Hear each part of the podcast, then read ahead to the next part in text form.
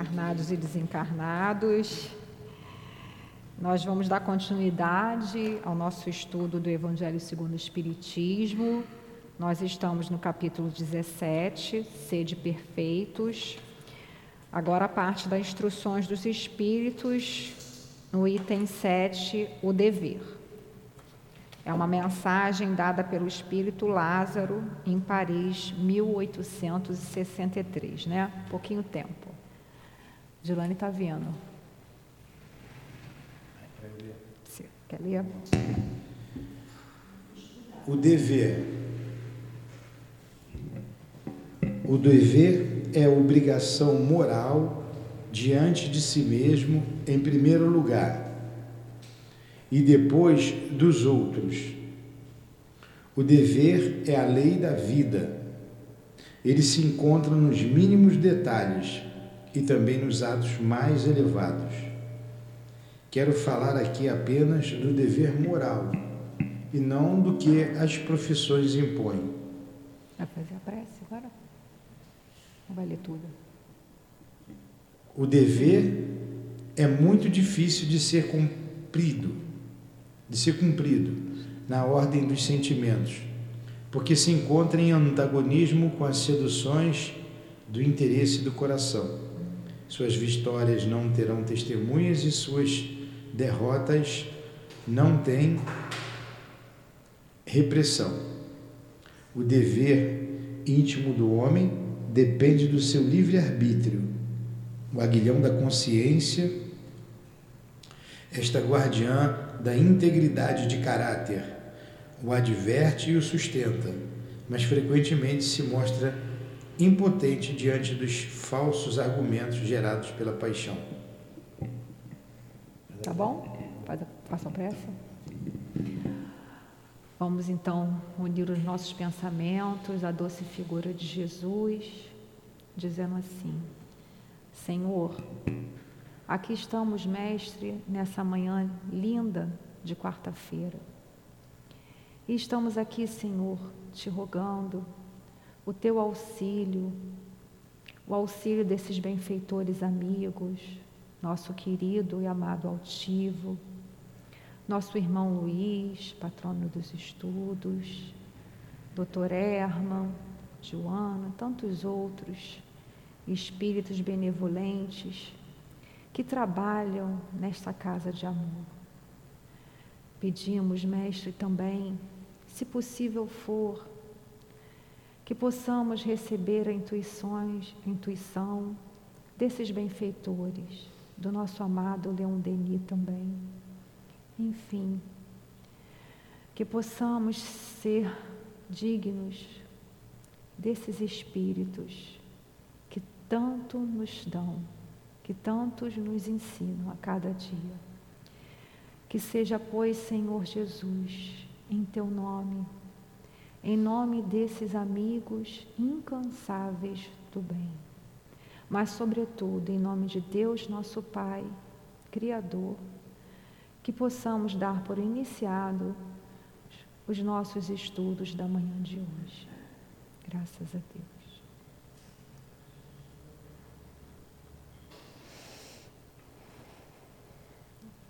Então, vamos, vai voltar do primeiro parágrafo, você acha melhor? Então, é complicado, né? A, gente vai ler aqui, né? O dever. O que, vocês acham aí que é o dever? O buscar lá no dicionário, está dizendo assim, né, no Micaelis. Dever, obrigação de fazer alguma coisa imposta por lei, pela moral, pelos usos e costumes ou pela própria consciência. Né? Não é definição do dicionário, não é nem do, de um livro espírita, vamos dizer assim. E é o que a gente vai estudar hoje, né? O Lázaro está colocando para a gente lá. Dever é obrigação moral diante de si mesmo, em primeiro lugar, e depois dos outros. O dever é a lei da vida. Ele se encontra nos mínimos detalhes e também nos atos mais elevados. Quero falar aqui apenas do dever moral e não dos, da, do, do que as profissões impõem. Então a gente começou a ver na aula passada um pouquinho, mas a gente viu que era muito grande e a gente deixou para essa aula agora. Então, obrigação moral diante de si mesmo. Alguém quer falar alguma coisa? O que, que é uma obrigação moral? Então, tá lá, né? A gente sabe que a lei de Deus está onde? Está escrita no livro dos Espíritos? Está no dicionário? Está no livro? Não, está na nossa própria consciência, né? E à medida que a gente vai evoluindo, que a gente vai tomando aí a nossa aprendizado, né, tomando consciência das coisas, a gente vai acessando isso, né, Nilton? Quer falar alguma coisa? Não, tá. Então, obrigação moral diante de si mesmo em primeiro lugar. Ué, mas não é para fazer a caridade com o outro? Sim. Mas a obrigação, em primeiro lugar, diante de nós mesmos. Porque não adianta eu querer colocar só no outro. Então, eu tenho que primeiro me conhecer. Qual é o meu dever né, perante Deus? Qual é o nosso papel? Por que, que Deus criou os homens, né, os, os seres, os espíritos? Para que pudesse o quê? fazer parte da obra da criação. Está lá no livro dos Espíritos, né, Nilton? Só não lembro a questão. Então, nós temos esse dever né, para com Deus, conosco mesmo, de nos cuidarmos nosso pensamento, nosso sentimento, de nos esforçarmos, como a gente viu lá nesse capítulo C de perfeitos, né? As características do homem de bem. Depois a gente viu lá com os bons espíritas, que né, é aquele que se esforça para domar suas más tendências, né? Então tudo isso é o nosso dever perante nós mesmos e depois dos outros, que é o que a gente vem colocando ao longo desses estudos todos, né? Da gente fazer aos outros o que a gente quer para a gente também, né? O, o dever, você não precisa ninguém mandar você fazer. Já sabe. Você sabe o que tem que fazer. Não precisa ninguém pedir para você ter determinado comportamento. Você já sabe. E você vai e cumpre, né? Você vai e faz. Será que Jesus precisava alguém pedir para ele fazer tal ou qual coisa? Não. Ele sempre cumpria com o dever dele. Com certeza. É o que nós temos que fazer, fazer. Né? sem precisar que alguém peça a gente para fazer. E, ó, é interessante ele colocar aqui, né? Como que ele é. O dever é a lei da vida. Ele se encontra nos mínimos detalhes e também nos atos mais elevados.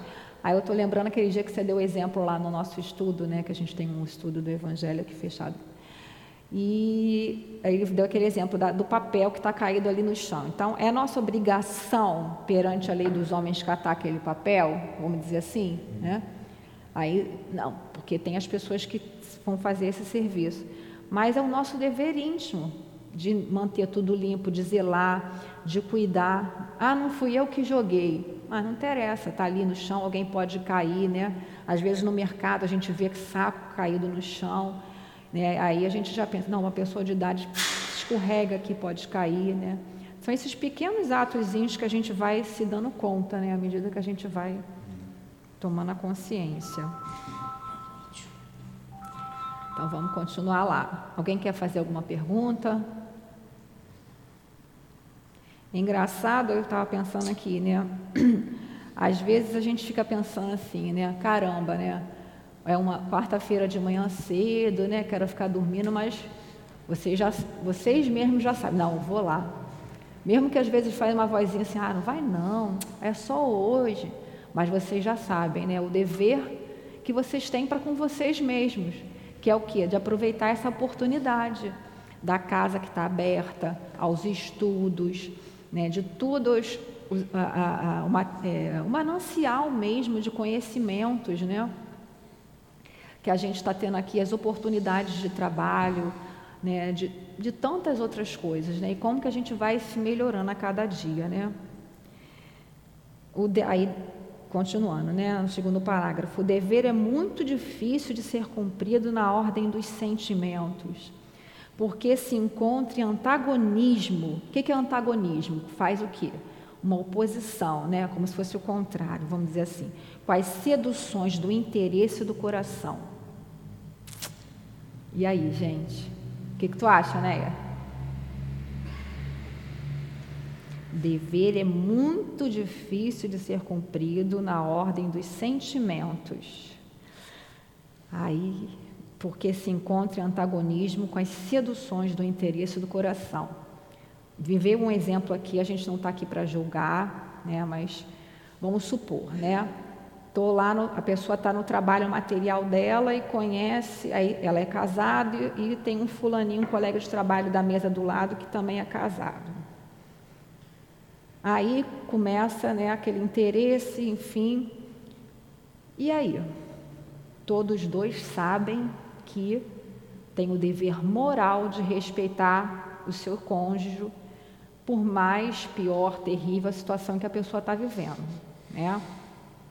Mas aí, né, a carne é fraca, né, como algumas pessoas dizem, né, as seduções do interesse, do coração. E quando é espírita ainda é pior, porque quando é espírita fala assim: "Ai, reencontrei minha alma gêmea". Não, não é possível. Aí começa a se enredar, né? Numa série de complicações que às vezes não era nem para ter? Então a gente não está aqui julgando, mas qual é o dever de cada um ali? Não, posso estar sentindo, mas qual é o meu dever moral? Se a pessoa não tem mais condição de conviver com a outra, né, aí tem todo um procedimento que hoje em dia a lei dos homens mesmo trazem para nós. E está lá até no próprio Evangelho falando sobre o divórcio. Né? Então, assim, é, é complicado, né? É a mesma coisa. Sei que tenho na sexta-feira o trabalho aqui, né, de atendimento aos espíritos sofredores. Qual é o meu dever na quinta-feira? É me preservar, né? Ah, não, mas aí me chamam para ir o pagode. Ah, não tem problema não, só vai ser sexta-feira de noite, então ah, eu vou ficar até lá, até umas duas horas da manhã, vou para casa, durmo, tomo banho, e de lã não vão saber. Vão saber, né? Porque, né? Mas, enfim, ninguém vai ficar sabendo. Mas e a minha consciência? Do meu dever, né? Se eu me predispus, se eu fui convidada, porque está lá em André Luiz no nosso lar, né? Quando o servidor está pronto, o trabalho aparece. Quando o trabalho aparece, quando o servidor está pronto, eu sempre confundo. Qual é a ordem? Se você foi convidada né, pelos diretores da casa, o, servidor o trabalho, pronto, o serviço, serviço aparece. aparece. É porque você está pronto para aquilo ali. É, né? Porque também não tem outra pessoa, às vezes. Né? Então, eles vão selecionando as pessoas que estão com interesse, que estão com a vontade de trabalhar.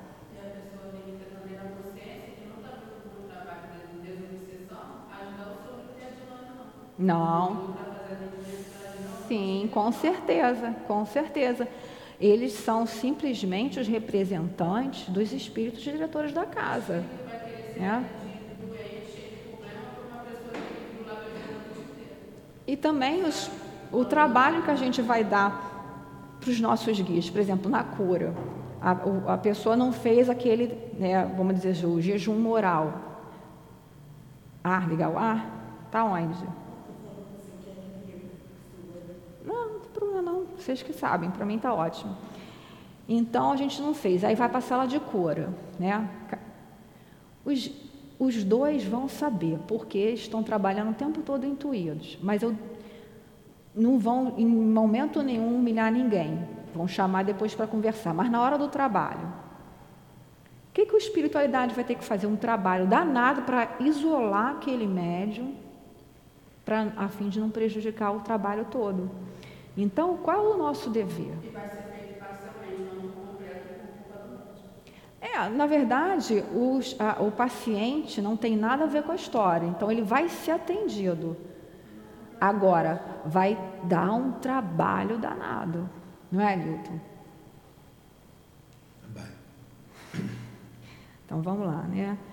Então, a gente tem que ter muito cuidado. O que está passando no meu coração? Né? Onde está o teu tesouro, aí está teu coração. Então, o que está passando? As seduções, as armadilhas. A gente tem que ter muito cuidado. Né? E continuando, suas vitórias não têm testemunho e suas derrotas não têm repressão. Porque o que está dentro da gente, muitas vezes o outro não sabe. A pessoa vê eu vindo todo dia para o centro, ah, lá está tá bem, está evoluindo, não sabe o que se passa né, dentro de mim. Se eu estou realmente cumprindo ou se eu estou vindo para cá né, para cumprir, ah não, porque eu gosto do Newton da Dilane, se eu não for lá, eles vão ficar falando, o Newton vai ficar me falando se eu não vier estudar. Não, isso é para mim. Eles são apenas os porta-voz, né? Porta-voz dos espíritos aí.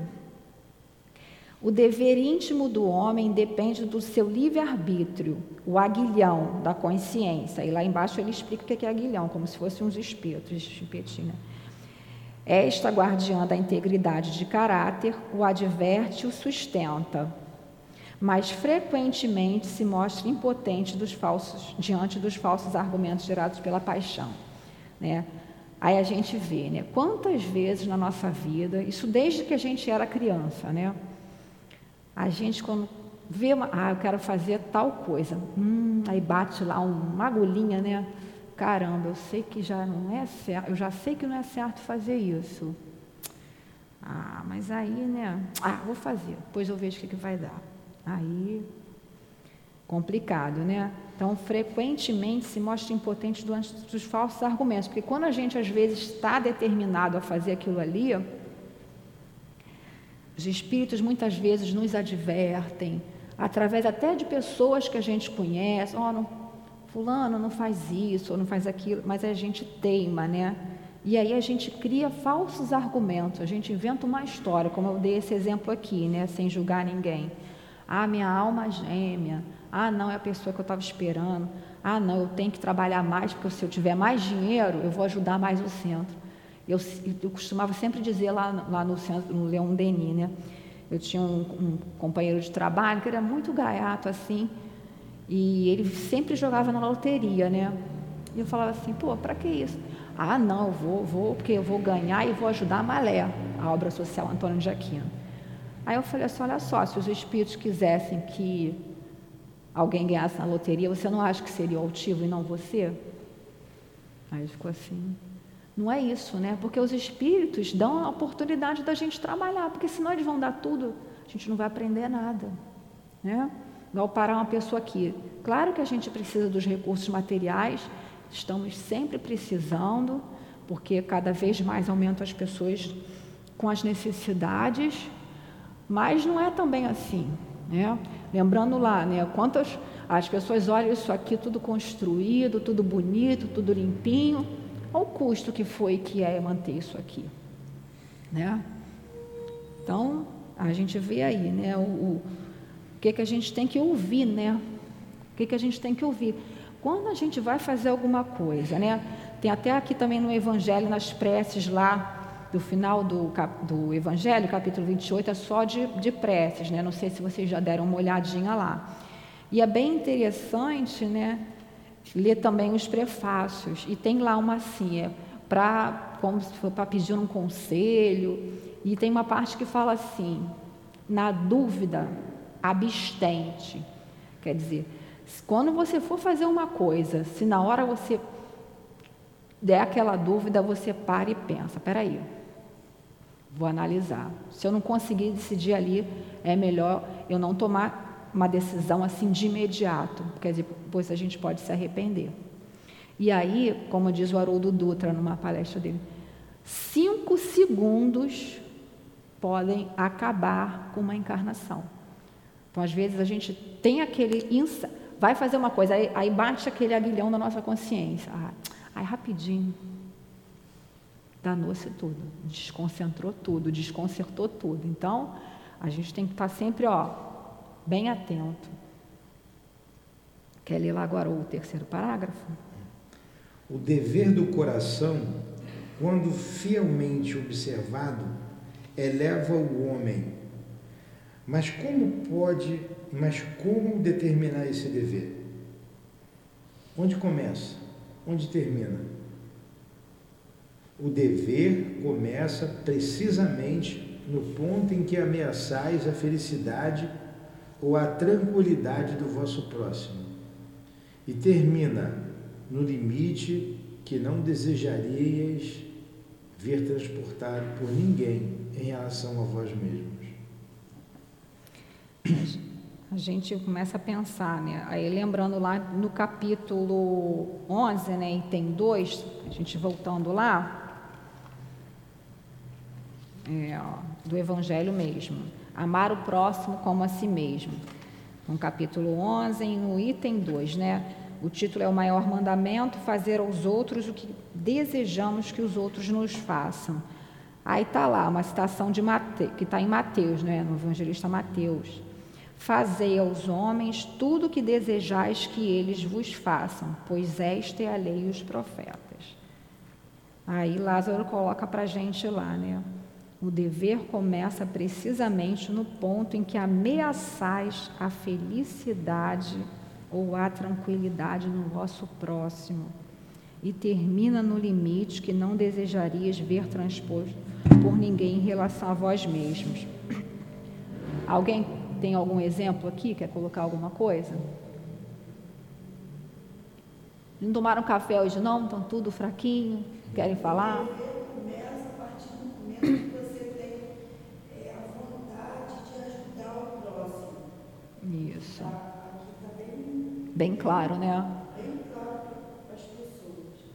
E a partir do momento que você começa a sentir a dor do outro. Isso. Isso aí, isso aí.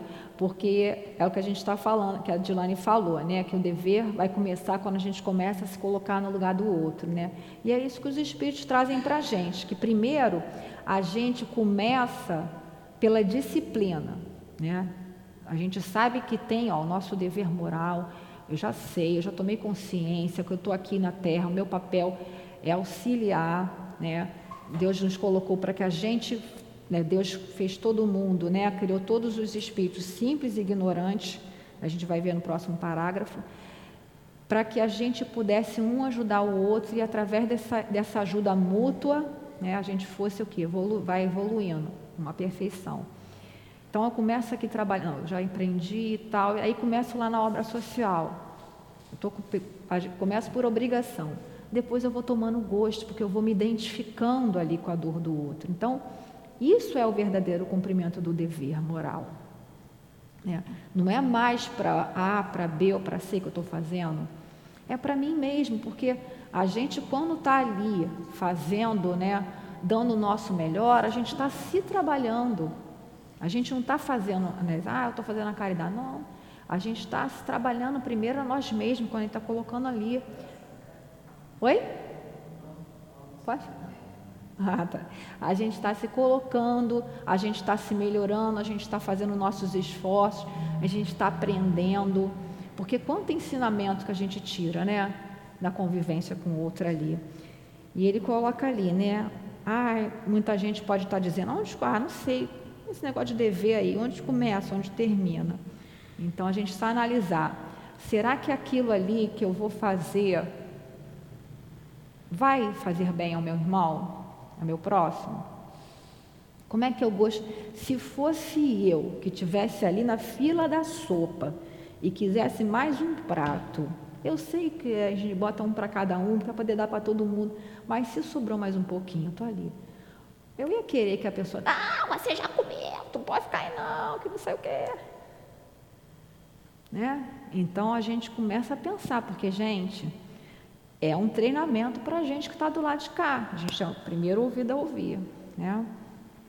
Quem sabe? Porque a lei da, da reencarnação é lei de progresso.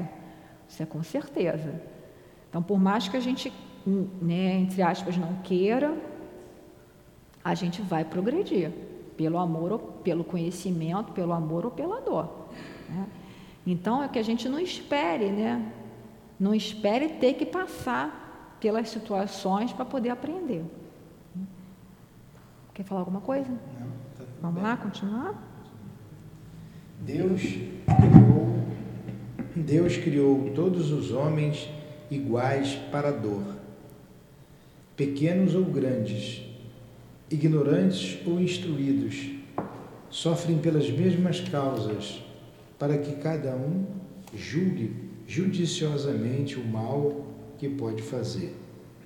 O mesmo critério não existe em relação ao bem, infinitamente mais variado nas suas expressões. A igualdade diante da dor é uma sublime previsão de Deus, que deseja que seus filhos, instruídos pela experiência comum, não cometam mal, alegando a ignorância dos seus efeitos. Então a gente vê lá, né, como a gente estava falando. Está lá na questão do livro dos Espíritos, questão 115, né? Dos homens foram criados iguais para a dor. Deus criou os homens simples e ignorantes. Vamos ver lá na questão 115, o que, que ele está trazendo para nós, né? Na progressão dos espíritos, né? Kardec pergunta: dentre os espíritos, uns foram criados bons e outros maus? Kardec perguntou para os espíritos. E a resposta: Deus criou todos os espíritos simples e ignorantes, isto é, sem saber. Mas aí depende de cada um de nós, né? Então, criou todos os homens iguais para a dor, pequenos ou grandes, ignorantes ou instruídos, sofrem pelas mesmas causas, para que cada um julgue judiciosamente, criteriosamente, honestamente, o mal que, que pode fazer. Quer dizer, muitas vezes eu sou submetida a certas situações para que eu veja como que isso dói, para que eu não faça com o próximo, né? Não é isso? A gente lá, criança, quando vai lá, a gente fala, não bota o dedo aí na tomada. Hoje em dia tem aquele negocinho que bota, né, para a criança não mexer ali. Mas a criança vai tum e leva o choque, né? Então ela já sabe que ah, não vou botar o dedo ali, não vou mais fazer porque eu sei que dói em mim, né? E assim também são as nossas dores, né? E todos os homens iguais para a dor, quer dizer, a dor, por exemplo, que para mim é seria a maior dor né, que uma pessoa poderia passar, essa perda de um filho. É a mesma dor para a classe média alta, para a classe alta, para a classe pobre. Claro que a gente está colocando aqui no sentido comum, porque a gente sabe que existem espíritos que ainda estão muito ignorantes, muito imperfeitos, muito primitivos e não têm um instinto maternal desenvolvido ainda. Ah, mas fulana lá na comunidade não está nem aí, ó, o filho morreu, o filho deu, mas já são, são pessoas que não têm aquele senso moral normal, vamos dizer assim. Tem algum tipo de desvio perante a lei dos homens e perante a lei de Deus. Aí já é um caso à parte, mas né, o, normal, né, que a gente está, uh, os espíritos que são mais ou menos todos nós aqui, a gente já tem aquele germe, né, que o amor materno seria um germe, seria uma, uma, uma, um início né, do que seria mesmo o verdadeiro amor, né, como coloca lá Leon Denis. E sofrem, todos os homens sofrem pelas mesmas causas, né? Todo mundo tem, né? O rico, o pobre. Claro que a pessoa que pobre tem a privação dos alimentos e todos, mas às vezes as pessoas muito ricas que têm tudo sofrem até muito mais, né? A gente vê vários exemplos aí, né? Pessoas artistas que têm tudo, que a gente olha assim materialmente falando, né? É o que aqui a gente vê no Evangelho, a verdadeira desgraça, que a gente acha às vezes que é a falta de uma coisa material, mas que não é, que é a falta do que? Daquela coisa moral. Porque está tudo dentro da gente, está tudo na nossa consciência. Então, se eu sei, né, eu sou um espírito imortal, que estou num corpo físico, reencarnado na Terra. Para quê? Para sofrer, não. Também a gente sofre porque a gente está colhendo os nossos frutos aí. Mas para a gente aprender. A gente aprender para a gente progredir. É, eu queria, de, até aqui o que você falou, trazer um pouco para a casa espírita. A gente tem dever a cumprir na casa espírita. Sim, Nós temos deveres. Nós assumimos compromissos com os nossos guias, antes de reencarnar. Assumimos compromisso com Jesus. E quando chega aqui, as paixões tiram a gente do caminho.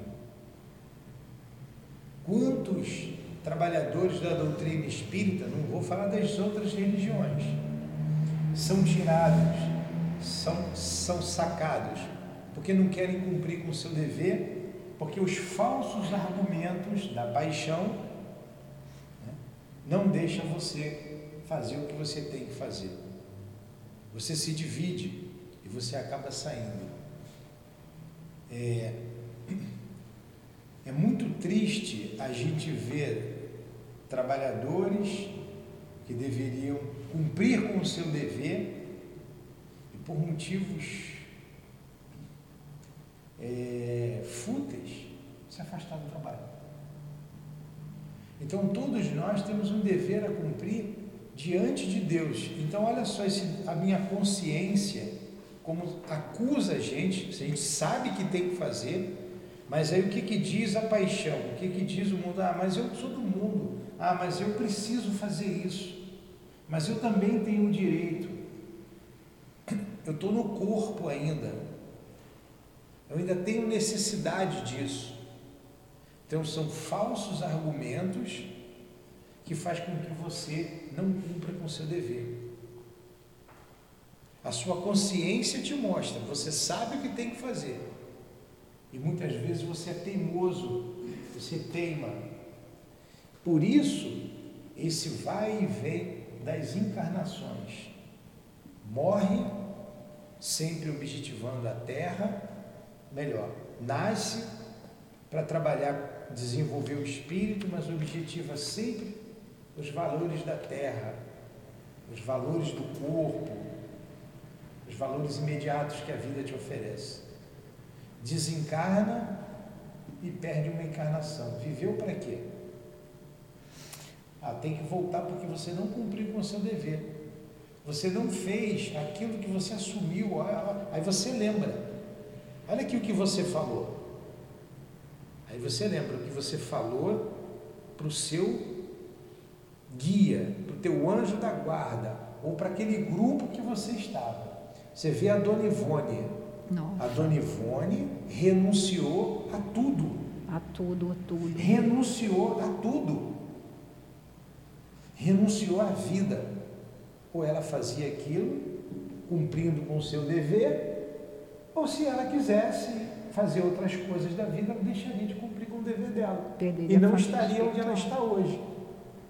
Renunciou à vida material, à vida familiar, casamento, enfim, renunciou a tudo. Isso é possível, desde que você queira. Você tem que querer. Cumprir com o seu dever, você tem que querer. Como ele disse, é o aguilhão da consciência. O aguilhão é aquela, aquele cabo com uma bola de, de, de ferro na ponta que o homem empurra o boi. O boi só anda com o aguilhão. Não, por que, que não é pontudo? Porque vai furar o couro do boi vai machucar. Então bota uma bola, né, que não machuca, mas empurra. Então o vaqueiro ali vai empurrando o boi com um aguilhão. É, ou quem está tocando a boiada ali. Então o dever é o aguilhão da consciência que te empurra. Se você quiser. Senão você, é, você cai pelos falsos argumentos da paixão. Então aqui nós temos um dever a cumprir. Quem está na direção da casa tem um dever a cumprir. Quem está é, trabalhando nos diversos setores da casa, da, da, da cura, enfim, da desobsessão, na evangelização, tem um dever a cumprir. Todos que estão envolvidos na evangelização têm débito diante da lei de Deus. E pontos largos simplesmente viram as costas. É triste. É triste quando uma pessoa quer tomar um outro rumo, dar um outro rumo na sua vida. É triste de ver. Não por mim, mas a gente se entristece, né? Nós que estamos aqui na direção, a gente se entristece com isso. Muito mais pela pessoa. Não, não a, a, a, a causa vai continuar. Vai, com certeza. O trabalho vai continuar vai causar momentaneamente uma, uma dificuldade? Vai. Mas depois a gente supera e continua tocando. Mas a pessoa vai depois se arrepender muito. Com certeza. E como isso deixa a gente triste. E como isso deixa a gente triste. O não cumprimento do dever. Então, não esqueça, nós temos um dever diante de Deus. Todos têm que ser espírita, não. Mas diante de Deus nós temos um dever a cumprir. Sermos perfeitos. Lutarmos por essa perfeição. Diante do Cristo, que veio mostrar o caminho, se sacrificou para, nos, para que a gente seja feliz o mais possível aqui na terra. Nós temos um dever diante do Cristo. A gente tem um dever diante do Cristo. E se nós escolhemos a doutrina espírita para cumprir esse dever, nós temos um dever diante da doutrina espírita. Todos nós temos um dever a cumprir. Não esqueçam disso. É, complementando, complementando assim não, dentro dessa linha que você estava falando, interessante, né? A intuição porque hoje eu estava em casa me aprontando, me arrumando lá para vir, e eu estava pensando na questão do dever, né? Aí eu lembrei da primeira vez que eu fui, que me chamaram para comentar o Evangelho na sustentação dos passos, caiu um dilúvio aqui no Rio de Janeiro. Eu falei, gente, eu não vou poder ir, mas eu falei, não, eu vou.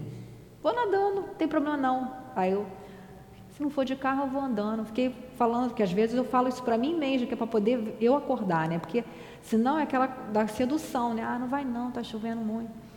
Aí eu falei, eu vou, eu liguei para a menina que marcava, eu falei, olha, aqui está enchendo, vou fazer o seguinte, eu já vou indo, que era só 5 é, horas da tarde, mas eu, era mais duas e pouco, falei, já vou indo para ir, porque a hora que eu chegar, eu vou chegar. Ela falou, ah, pelo amor de Deus, vem, porque o palestrante não vai poder, eu já vou substituir ele, porque ele é uma pessoa de idade, né, até o Joaquim.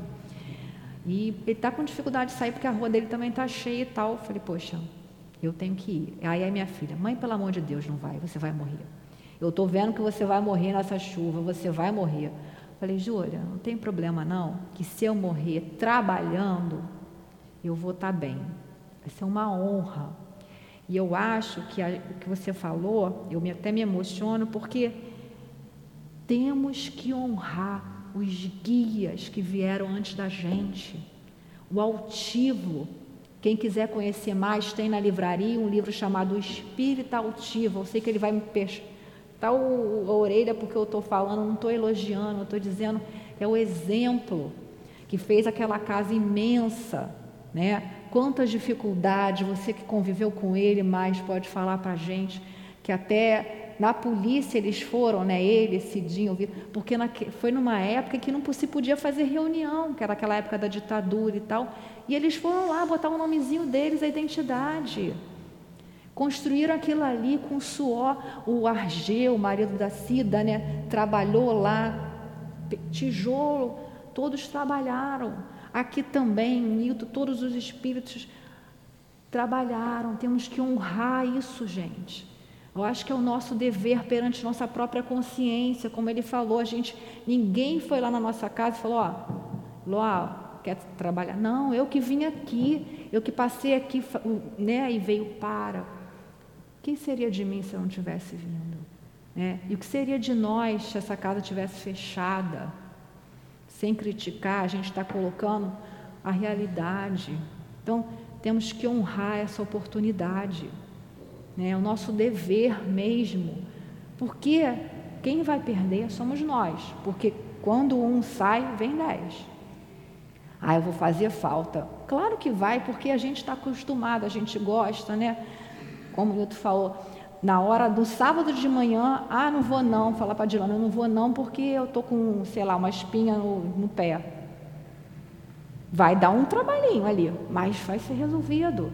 Kardec mesmo veio preparado mas lá em Obras Póstumas os Espíritos colocam para ele né, que se ele não cumprisse, teria outro. Porque a missão vai ser cumprida.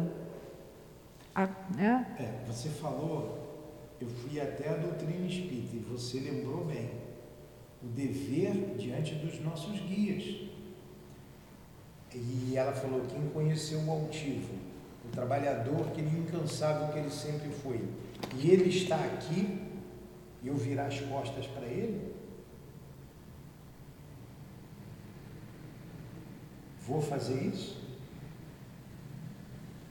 Então, quem vira as costas e larga o trabalho, é, todos nós temos o livre-arbítrio. Mas por deixar de cumprir o dever, e muitas vezes por orgulho, por milindres, é, virar as costas para o altivo, se for nessa casa, se for na casa que leva o nome de outro guia, virar as costas para esse guia, é virar as costas para todos os trabalhadores da casa que formam, cada casa tem a sua coluna de espíritos, e depois você vai subindo. É virar as costas para Kardec, para Jesus e para Deus. Então precisamos. Aí eu vou dizer que parece uma, um pleonasmo. A obrigação de cumprir com o nosso dever. É isso aí. Temos a obrigação de cumprir com o nosso dever. Às vezes eu analiso essa palavra dever e obrigação, é, analisando, eu digo que o, a obrigação é uma coisa que vem de fora para dentro. Então, você é, é, tem a obrigação da limpeza. Você está sendo pago para isso. Você vai fazer a limpeza. O dever é de dentro para fora. Ah, eu sou encarregado da limpeza. Eu vou fazer o meu melhor. Eu vou dar o meu melhor. Aí eu vou cumprir com o meu dever. Quando eu, eu faço só aquilo que, eu, que, que me mandam fazer. É obrigação. É, é. E fugiu daquilo ali, eu não, não sou solícito com nada, com ninguém, nem grato ao patrão que me paga. Então, estou cumprindo com a minha obrigação, além de muitas vezes ser ingrato. Agora, quando eu cumpro com o meu dever, não, eu vou sempre além. Eu vou fazer porque preciso fazer. Então, a gente vê pessoas que cumprem com o dever, com todo amor e carinho, em todos os níveis. Você está falando aí, eu estou lembrando das meninas da cozinha, né?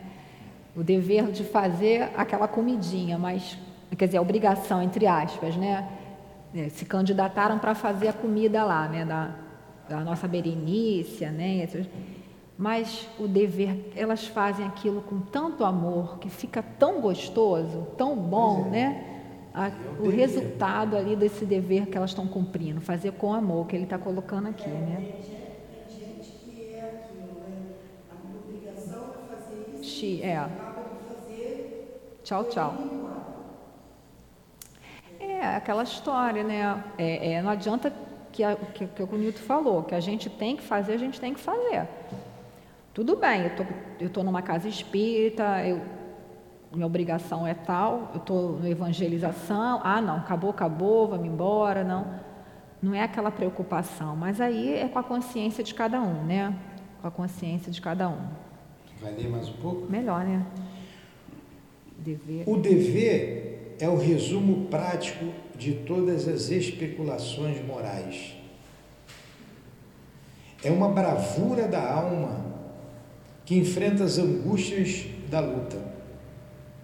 É austero e difícil, e dócil, desculpe.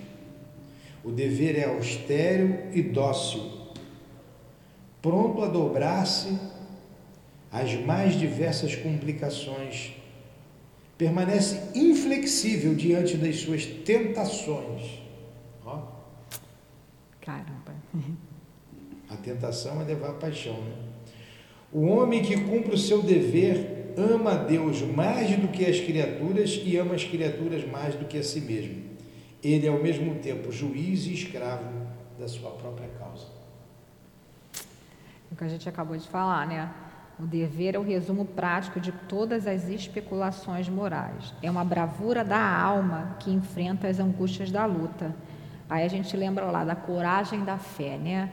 E o tempo todo os espíritos vêm colocando, né? tanto lá desde a época de Kardec, quanto os espíritos aqui da casa também. Coragem, estamos com vocês, não desistam, persistam, confiem. Aí o que, que a gente faz? A gente, a gente deixa de confiar. Ah, mas será? Ah, não sei. Quando você deixa de confiar, Naquele momento ali, você desfez a conexão. Não é que o guia vai abandonar a gente, não. Oi? Sim, mas é nem, o guia não vai te abandonar, ele vai ficar ali. A pessoa, sim. Você é que vai desconectar. Quando, eu sei, eu estou falando por mim. Às vezes a gente está lá no trabalho, aí eu fico assim, será? Aí hoje a gente recebe uma intuição, fala assim, aí eu falo assim, ah, mas será que é para falar? Aí na mesma hora, como se pegasse uma tesoura e fizesse assim, tchum. Porque eu já, se a gente duvidou, a gente já corta, desliga. Entendeu? Já desligou. Então, enfrenta as angústias da luta. É mundo de expiações e provas. Se a gente está aqui, eu pelo menos não sou. A Dilana eu sei que é missionária. Nilton também. Né? Tá por missão. Eu tô aqui porque eu tô espiando mesmo. Cumprir com o seu dever, né? da melhor maneira possível. Fala, né?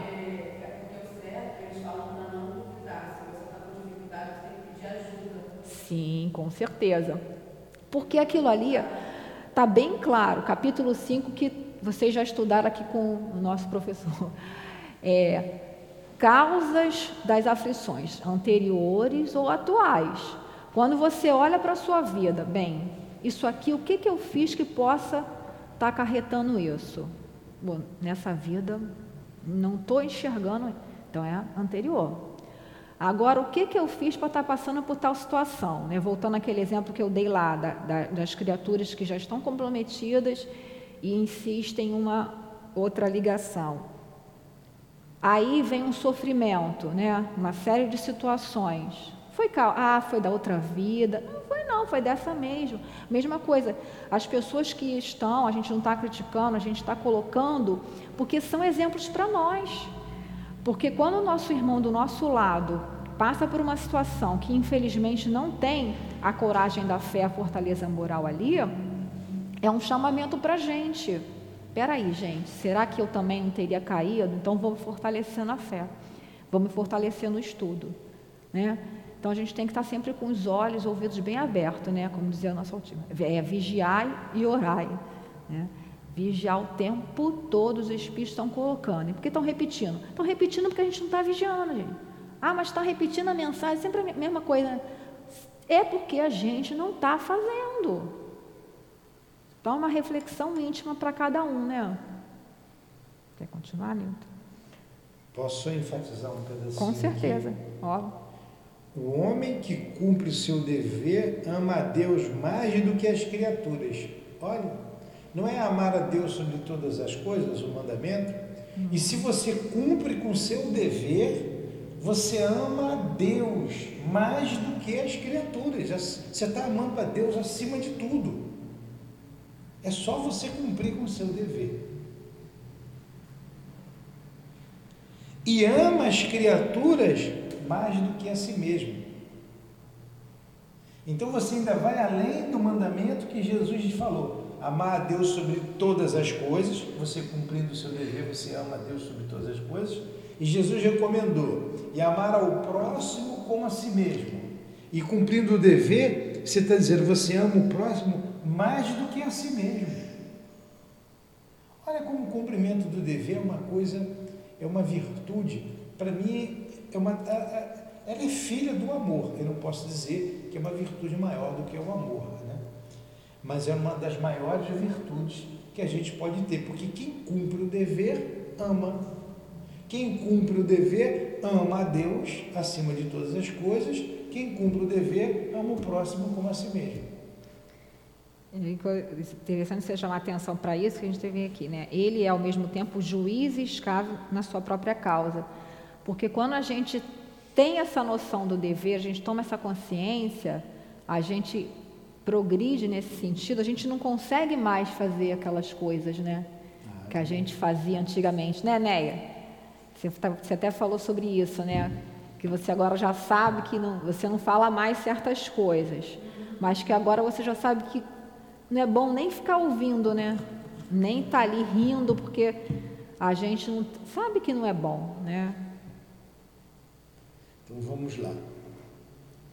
O dever cresce e não. irradia sob uma forma mais elevada em cada uma não, das etapas superiores da humanidade. A obrigação moral da criatura para com Deus jamais cessa. Ela deve refletir as virtudes do Eterno, que não aceita um esboço imperfeito, porque deseja que a beleza de sua obra resplandeça diante dele. Lázaro, Paris, 1863. Lindo, né? O, o dever é o mais belo adorno da razão, quer dizer, é a partir do que o Newton falou, né? A obrigação, a razão, a obrigação. Eu sei o que, que eu tenho que fazer, ah, né? Eu pulei, né? Pulou. Ah, não desculpa. tem problema não. Então eu vou voltar aqui. Volta desculpa. lá. Eu pulei, é, ó, desculpem. O dever, eu não trouxe o óculos, então tá, estou tá com dificuldade aqui. O dever é o mais belo adorno da razão. Quem está com a fé em casa, o dever é o mais belo laurel da razão. Ah, é as traduções antigas. O dever é o mais belo adorno da razão. Ele nasce dela, como o filho nasce da sua mãe. O homem deve amar o dever, não porque ele preserve dos males da vida, aos quais a humanidade não pode subtrair-se, mas porque ele dá à alma o vigor necessário ao seu desenvolvimento. É o que você falou ali, né? O, o, o dever, né? o sentimento mais, né? Seria o filho do amor aí, né? O, o mais bonito também, né? Por quê? Porque quando a gente toma essa consciência, tudo se modifica. Né? Eu vou sei o que eu tenho que fazer, não tenho que fazer para agradar A ou B, eu tenho que fazer porque eu tenho que fazer. Eu me comprometi lá. A gente, não é por acaso que a gente está na, na doutrina espírita, não é por acaso que a gente está aqui. Provavelmente, eu não sei, não é a nossa primeiro contato com a doutrina espírita, porque a gente lê isso aqui, uh, é isso mesmo, é isso aí. A gente vê que a gente já teve alguma coisa que está dizendo ali, né? Que tem é, ressonância com o que a gente já estava pensando, quer dizer.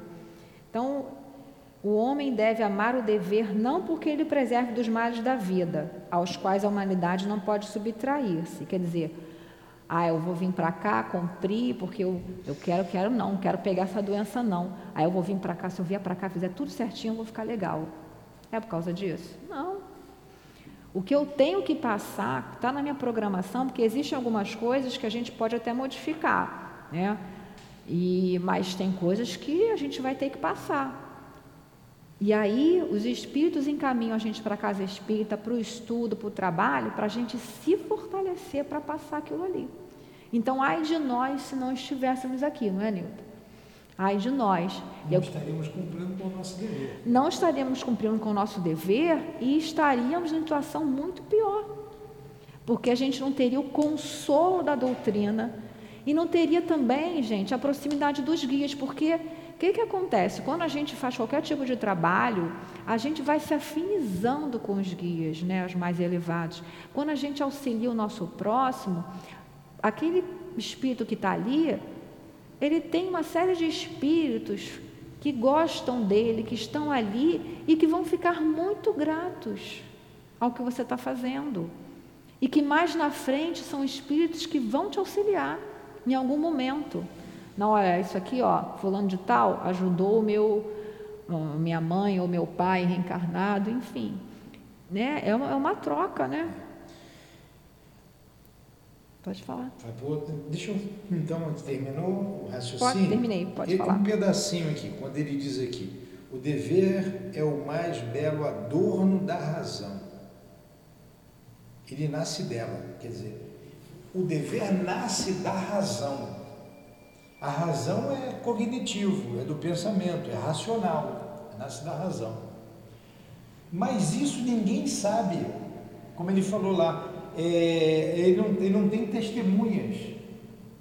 Só você sabe. Vocês querem ver um exemplo aqui? Vou saber se a Eloá cumpriu ou não com o dever dela está aqui. Ela está aqui. Só ela sabe, dentro dela, se ela veio com amor e carinho disposta. Dá para ver que ela trouxe um monte de livro aqui para estudar. Está consultando ali, estudou, fez tudo isso. Mas só ela sabe se ela está cumprindo com o dever dela. Ou se ela vai, não, fui lá, como ela disse inicialmente ali, para fulano não reclamar, vou lá, vou fazer o meu e vou embora. Ninguém sabe, é interno. É Individual. Né, Individual, né? Individual. Não é para o Nilton, para a Dilane, é para cada um de nós, né? É interno, ninguém sabe.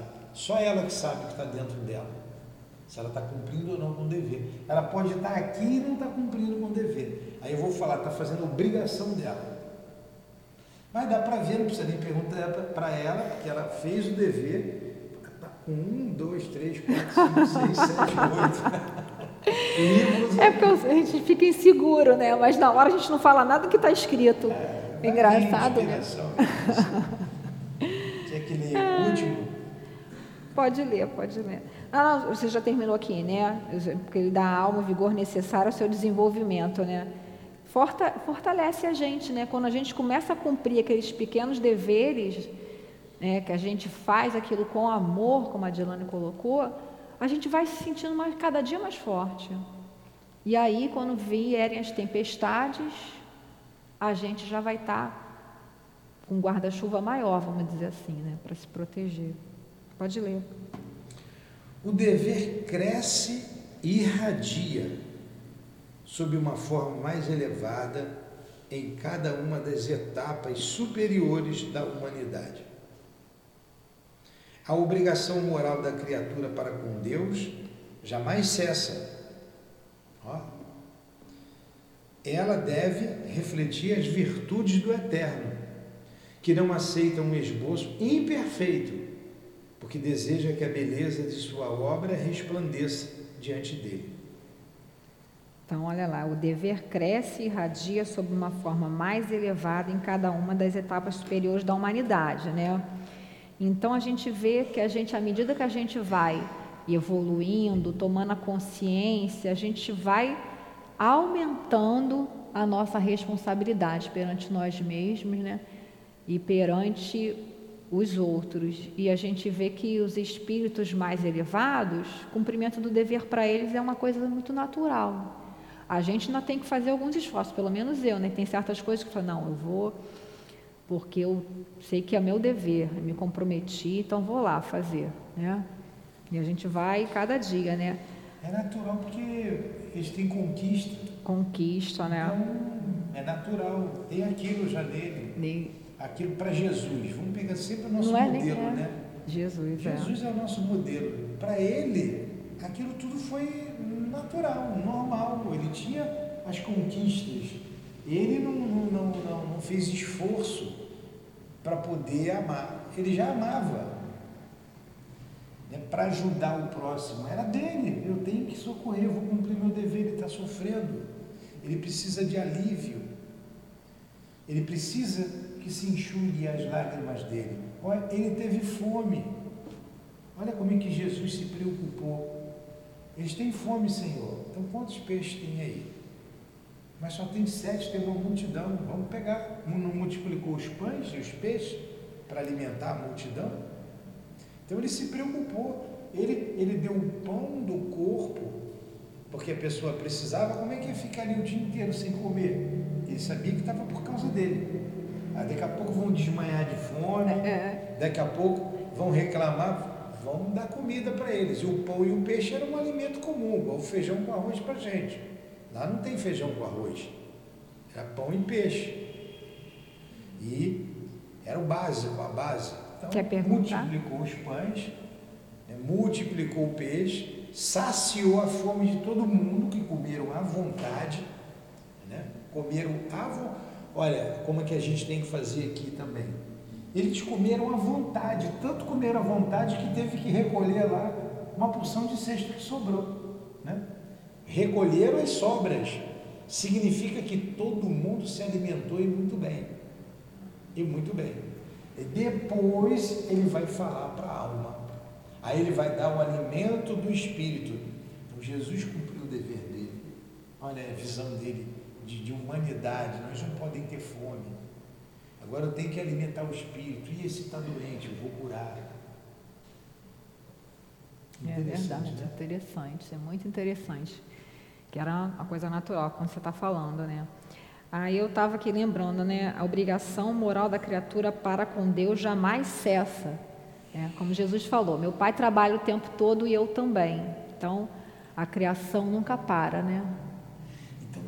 Toda a humanidade, toda a humanidade, tendo religião ou não, acreditando ou não, tem dever diante de Deus, diante do Criador que Fala, nos, né? Peraí, que nos deu um, um lugar para morar, um planeta, com todos os recursos para a gente se manter, todos os recursos a gente tem aqui no planeta que Deus nos ofereceu, querendo que a gente progrida, que a gente cresça. Então toda criatura tem um dever moral diante de Deus. Já é um dever moral, meu dever é moral já. A gente tem um dever diante de Deus. Por isso, quando você vira as costas para qualquer tarefa ou para qualquer dever que você teria que cumprir diante de Deus, seja onde for, e a gente está falando da nossa casa espírita, primeiro que você está virando as costas para Deus. Com certeza. Fala aí, né? Fala, Neia. No capítulo 11, amar o próximo como a si mesmo, no item 4, amar o próximo como a si mesmo, fazer aos outros o que desejamos que todos façam é a expressão mais completa da caridade, pois resume todos os deveres para com o próximo. É isso aí, amar a Deus sobre todas as coisas e o próximo com a ti mesmo, que resume Sim, isso. Sim, com certeza. E, e como a gente vai fazer isso? Só a nossa própria consciência, né? Se eu estou vindo cumprir um protocolo, né, como a gente falou lá, uma obrigação, né, eu vou, porque. E tem gente que, né, ah, eu vou porque senão os guias vão me pegar. Eu vou porque senão, ih, não, não adianta. Então, aí quando vem a dificuldade, cai. Porque a gente está passando por um momento, a transição planetária, todo mundo já está para lá de sabendo do que, que é, né? Falando desse momento que a gente está passando, que veio lá do mundo primitivo, depois veio o mundo de provas e expiações quando Jesus veio para cá, né? E aí agora mundo de regeneração, estamos na transição, mundo de para passar para mundo de regeneração. E tem as dificuldades, tem as provações, né? tem as expiações. Tudo isso a gente vai ter que passar. Mas como é que a gente vai estar tá passando? A gente vai estar tá passando ou a gente vai estar tá se complicando? Porque, como o Nilton colocou, quando a gente né, vira as costas para Deus, é para nós mesmos. Porque a gente está angariando mais débito. Ah, não, acho que vou deixar. Se atrasando. Se atrasando, vamos dizer assim, né? A gente, nesse sentido que ele está falando relativo, que a gente sabe que a gente não, não regride, mas a gente está. Ah, não, vou deixar para a próxima. Não deixa, não, porque a gente não, a gente não trabalha todas as imperfeições de uma vez só. A misericórdia divina bota um pouquinho de cada vez, né? Dizem lá que quando a gente vem os guias, a gente, a gente quando toma consciência né, do que a gente fez, a gente quer, ah não, bota uma encarnação em que eu vou estar tá fazendo isso. Aí o guia vem, já te conhece fala, meu filho, menos, menos, vamos lá, que você, senão você não vai cumprir. Então, quando a gente vem com uma missão, né, com um, um tracejado ali de um destino, porque a gente tem coisas que a gente tem que fazer, é o que a gente tem que fazer, a gente tem condição de fazer. É, mas quem diz que ah, deixa para outra encarnação, é, não quer cumprir com, com o dever, não quer, não, não quer. saber de nada. Não é nem. Eu não quero, não quero saber disso. É pior, porque a gente tem. Exatamente, porque o que, que acontece? A gente está tendo uma oportunidade de estar tá numa cidade grande, de estar tá num centro espírita sério, de estar tá com todos os nossos recursos que vão fazer a gente ajudar, no, auxiliar no nosso progresso. Aí a gente não vai fazer, aí a gente vai reencarnar num lugar hostil em que a figura vai ter mais né? dificuldade. Não, não é castigando, é porque tipo assim, na minha cabeça é, tipo assim, a gente teve todas as oportunidades e não fez, Vai ter de novo, mas pode ser que não seja com tanta facilidade. Exatamente, né? E aí a gente fala, vê assim, poxa vida, eu tenho tanta dificuldade, mas porque em outras, né? Já tivemos muitas facilidades e não fizemos, então agora a gente vai ter que fazer isso aí mesmo. Eu destacar uma frase aqui Fala. que a gente vai terminar, né? ela, ela o que? A obrigação moral da criatura para com Deus. Já. Então, nós devemos refletir as virtudes do Eterno. É o nosso dever refletir as virtudes de Deus, do Eterno. Tá? Não é pouca coisa, não. Muita coisa, né? Jesus não fez? Fez. Jesus não conseguiu? Por que, que a gente não vai conseguir? Com certeza. É só a gente querer. Só a gente querer, como coloca o Leão Denis, depende é. da nossa vontade, né? Vontade. Fala, né? Com certeza, é verdade. Está lembrando aqui da parábola dos talentos. Com certeza, ela está lembrando da parábola dos talentos lá, que a gente já conhece, né?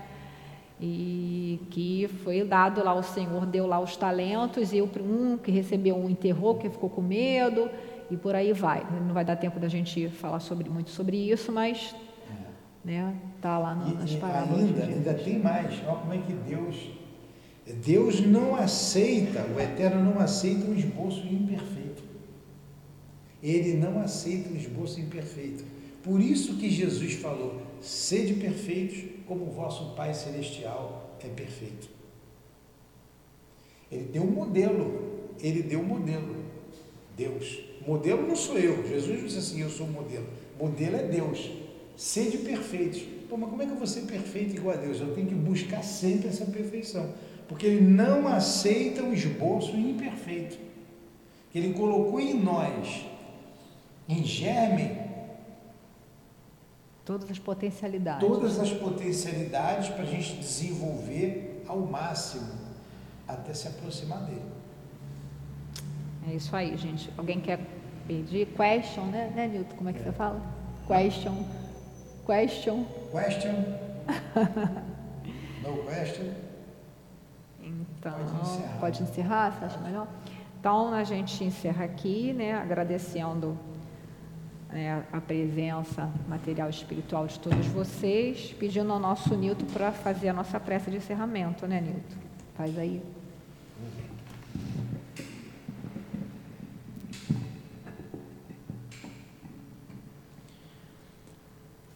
Obrigado, Jesus Obrigado a Deus nosso Pai.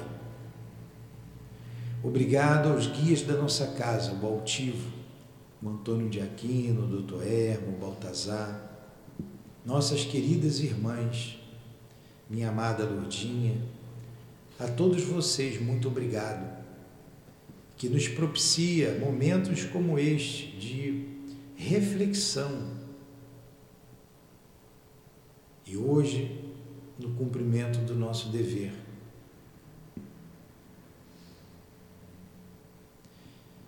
É a partir desse ponto, do estudo que fazemos, que cresceremos. Estamos no início, mas já germinando, rompendo a terra pesada que nos faz tão inferiores ainda, tão próximo da animalidade. O teu Evangelho, Jesus, faz com que cresçamos como a planta, rompendo essa carcaça pesada, essa terra pesada das nossas paixões inferiores e buscando a luz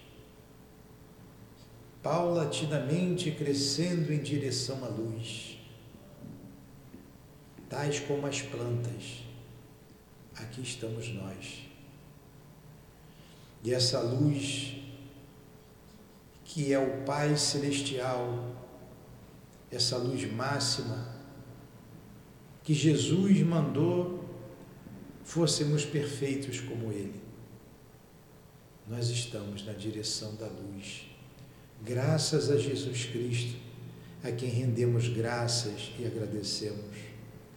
Graças aos guias da nossa casa, que com tanta paciência, tanta tolerância, tanto amor, tanto carinho, têm nos propiciado, fortalecendo nosso ânimo, a nossa coragem para crescermos, rompendo a terra.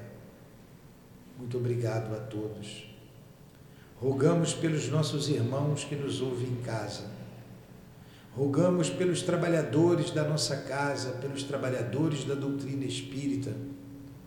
Rogamos por todos os trabalhadores do Cristo espalhados pela terra, sejam nas casas espíritas, nos templos, qual seja a denominação, todos sejam incentivados pelo Cristo Jesus, para que os pontos de luz se acendam o mais breve possível, voltem a acender, para que tenhamos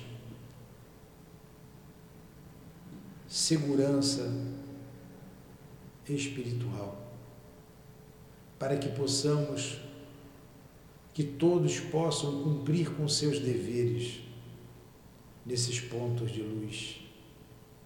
Incentivai a todos, Senhor, aos diretores de casas espíritas, os responsáveis e a todos os trabalhadores do bem. Que seja então em teu nome, Jesus, porque foi em teu nome que nos reunimos aqui. Em nome de Deus.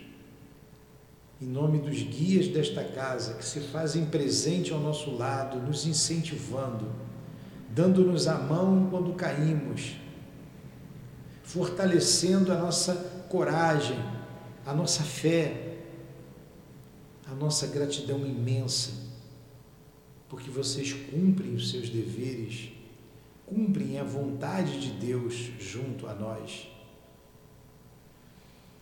Obrigado do fundo dos nossos corações. Norteie os nossos passos, os nossos pensamentos. Ajuda-nos a cumprir com o nosso dever nesta casa de amor. E assim, em nome de vocês, queridos irmãos e irmãs, do nosso altivo, o responsável por todos nós, da minha querida, da minha amada Lourdinha. Em teu nome, Jesus, em nome de Leon Denis e de Allan Kardec, em teu nome, Jesus, mas acima de tudo, em nome de Deus, nós encerramos os estudos da manhã de hoje em torno do Evangelho segundo o Espiritismo. Que assim seja.